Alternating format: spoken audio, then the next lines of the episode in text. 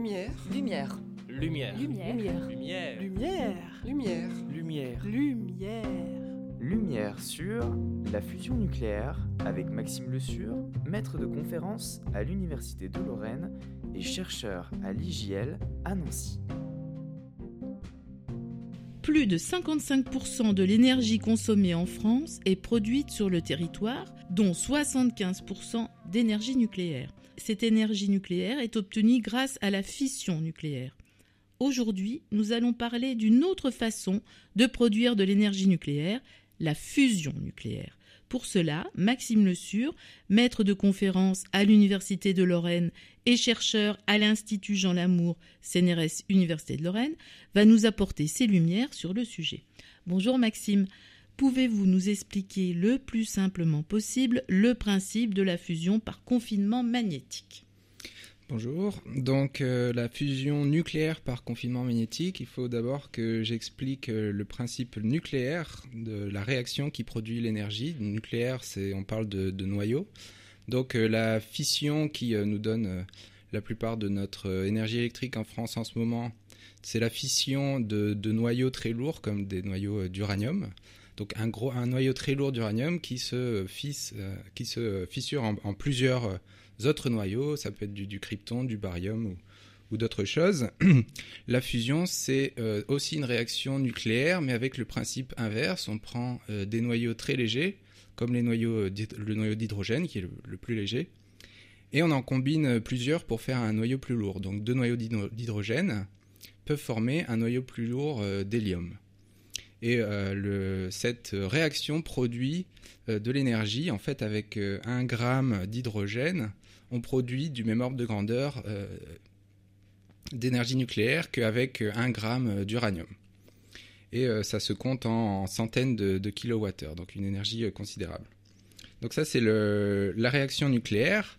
Et pour euh, avoir cette réaction nucléaire de manière efficace, il faut être dans, dans, certaines conditions. On a des, conditions sur la, matière, sur l'hydrogène, alors, euh, la, condition la plus importante, c'est une condition de température. Il faut que euh, l'hydrogène soit une température suffisamment élevée, en fait, de l'ordre de 150 millions de degrés. Dans le, dans le cœur du Soleil, l'hydrogène est à 15 millions de degrés, 10, 10 fois moins.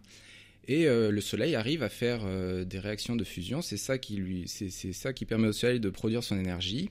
Mais euh, à 15 millions de degrés, en fait, le Soleil n'est pas très efficace. On peut faire beaucoup mieux dans, nos expériences sur Terre. On peut aller à 150 millions de degrés, avoir des ré réactions beaucoup plus efficaces. Alors, on sait que si on chauffe un solide, on obtient un liquide. On chauffe un liquide, on obtient un gaz. Qu'est-ce qui se passe si on chauffe un gaz à 150 millions de degrés? Ou à, une, très forte température On obtient un plasma. Alors, un plasma, c'est une collection d'atomes qui ont été euh, ionisés. C'est-à-dire que les électrons se sont euh, libérés des ions. Donc on peut euh, considérer un plasma comme une soute de particules chargées électriquement. Alors, euh, puisqu'elles sont euh, chargées euh, électriquement, les particules, euh, elles peuvent être influencées par des champs électriques et des champs magnétiques. Donc, euh, l'idée maintenant de la fusion par confinement magnétique, c'est d'utiliser cette propriété du plasma et euh, le fait qu'on est capable de produire de, des, des champs magnétiques très puissants. Donc on utilise euh, des, bobines pour produire des champs magnétiques de plusieurs Tesla qui permettent de contrôler le, mouvement, la position d'un plasma. Donc technologiquement, on utilise une enceinte à, vide. Dedans, on, injecte d'abord un gaz, on le chauffe à, à 150 millions de degrés par différents systèmes de chauffage. Ça peut être des micro-ondes. On, on, sait faire ça, on le fait, euh, on le fait fréquemment dans, plusieurs expériences à travers le monde. Et si on met le, bon combustible dans la machine, du deutérium et du tritium, on, on observe effectivement la production euh, d'énergie de l'ordre de plusieurs mégawatts ou plusieurs dizaines de mégawatts. Donc euh, on, est, on commence à se rapprocher euh, d'une fraction non négligeable par rapport à une centrale de, fission euh, nucléaire. Voilà, donc euh, la fusion, on, sait faire, c'est euh, le, le principe. Ce qu'on ne sait pas encore faire, c'est la, la fusion qui nous donne plus d'énergie que l'énergie qu'on utilise pour faire marcher, pour faire fonctionner la machine. Ah oui, d'accord. Et alors donc maintenant, pouvez-vous nous préciser en détail vos recherches? Oui, donc il s'agit de, régler ce problème-là, le fait d'obtenir finalement plus d'énergie produite par les réactions nucléaires de fusion que l'énergie qu'il faut pour maintenir le champ magnétique et surtout pour chauffer le plasma. Donc mes recherches et euh, les recherches de, beaucoup de, mes collègues dans ma communauté sont euh, euh, dans le but d'améliorer l'efficacité de la fusion. Alors, il y a les gains, il y a les pertes. Les gains, ce sont les réactions nucléaires. On peut, c'est la nature, on peut pas faire grand-chose là-dessus. Par contre, on peut essayer de diminuer les pertes. Et les pertes dans des machines de fusion par confinement magnétique, elles sont dominées par des processus euh, dû à la turbulence. C'est-à-dire que euh, lorsqu'on a une très forte température à, un endroit qui est, qui est, le cœur de la machine, euh, alors que le bord doit rester suffisamment froid, parce que le bord est, matériel, hein, c'est une enceinte métallique, on a cette, cette, énorme différence de température sur une petite distance engendre des mouvements chaotiques des particules qui fait que euh, la, chaleur qu'on aimerait garder au cœur euh, s'échappe assez rapidement euh, vers le bord. Alors en quoi l'état plasma dans lequel se trouve la matière, dans un réacteur à fusion par confinement magnétique, est-il un état particulier? Vous en parliez tout à l'heure, mais plus précisément. Alors, il y a deux aspects sur lesquels ça influe sur la façon dont on fait nos, recherches, notamment, et puis bon, surtout sur la physique. Le premier aspect, c'est le fait que ce soit des, des particules qui réagissent aux champs électromagnétiques et d'ailleurs qui produisent elles-mêmes des champs électromagnétiques. Le, mouvement des particules chargées produit des champs euh, électriques et des champs magnétiques. Ce qui fait qu'on doit euh, modéliser euh, cette espèce de soupe avec des, modèles particuliers qui prennent en compte les interactions dans les deux sens, du, des champs sur les particules, des particules sur les champs. Et une autre particularité euh, comparée à des fluides qui sont euh, modélisés dans, dans notre champ de recherche, ou comme tout simplement euh, l'air dans l'atmosphère, une autre particularité, c'est que l'on peut se retrouver très loin de, l'équilibre thermodynamique. C'est-à-dire que dans la plupart des gaz qu'on connaît, il y a énormément de collisions entre les particules, qui fait que si une particule, pour une raison ou une autre, se retrouve à une vitesse euh, trop élevée par rapport à ses voisines, du fait de, choc avec ses voisines, elle va euh, se, remettre dans le bain, dans, un bain thermodynamique. Ça, c'est pour euh, leur vitesse. Donc, si, si, à un endroit dans une pièce, il, y a un, déficit de, particules pour une raison ou pour une autre, à, force de collision avec ses voisines, très vite, la, densité des particules va s'homogénéiser. Et euh, finalement, on peut décrire euh, cette, euh, un, gaz par une, quelques grandeurs comme la densité, la température, qui sont des, des grandeurs qu'on peut mesurer à chaque point de l'espace. Alors ça, c'est l'équilibre thermodynamique. Dans un plasma, on peut être très loin de l'équilibre thermodynamique dans le sens où ces grandeurs ne suffisent plus à caractériser la matière.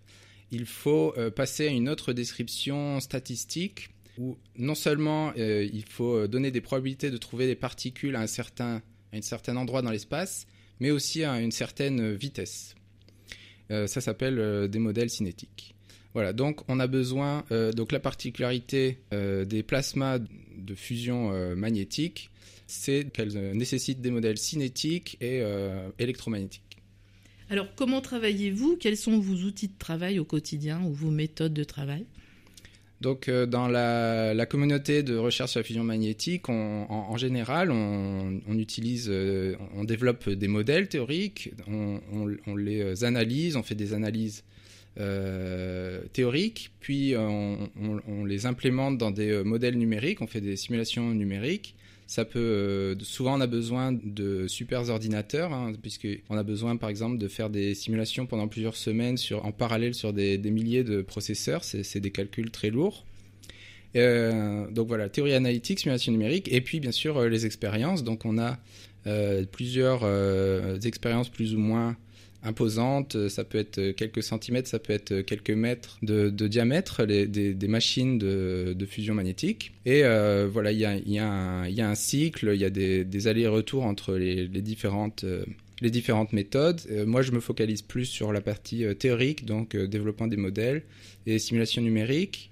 Et puis, particulièrement, Particulièrement, j'aime bien développer des modèles réduits, c'est-à-dire au lieu d'essayer de modaliser le, maximum de, physique, je préfère séparer différents, ingrédients, différents phénomènes physiques en utilisant des, modèles plus petits qu'on peut faire tourner sur des, laptops. Donc ça ne permet pas de décrire le système complet ou de faire des prédictions complètes, mais ça permet euh, d'analyser euh, des phénomènes plus fondamentaux. Quels sont les atouts de la fusion nucléaire par rapport à la fission nucléaire euh, D'abord, c'est une énergie, je ne peux pas penser plus verte parce que non seulement on n'a pas de gaz à effet de serre produit comme dans la, fission nucléaire qu'on utilise aujourd'hui, mais en plus, la fusion nucléaire ne produisait pas non plus de déchets radioactifs à longue durée de vie.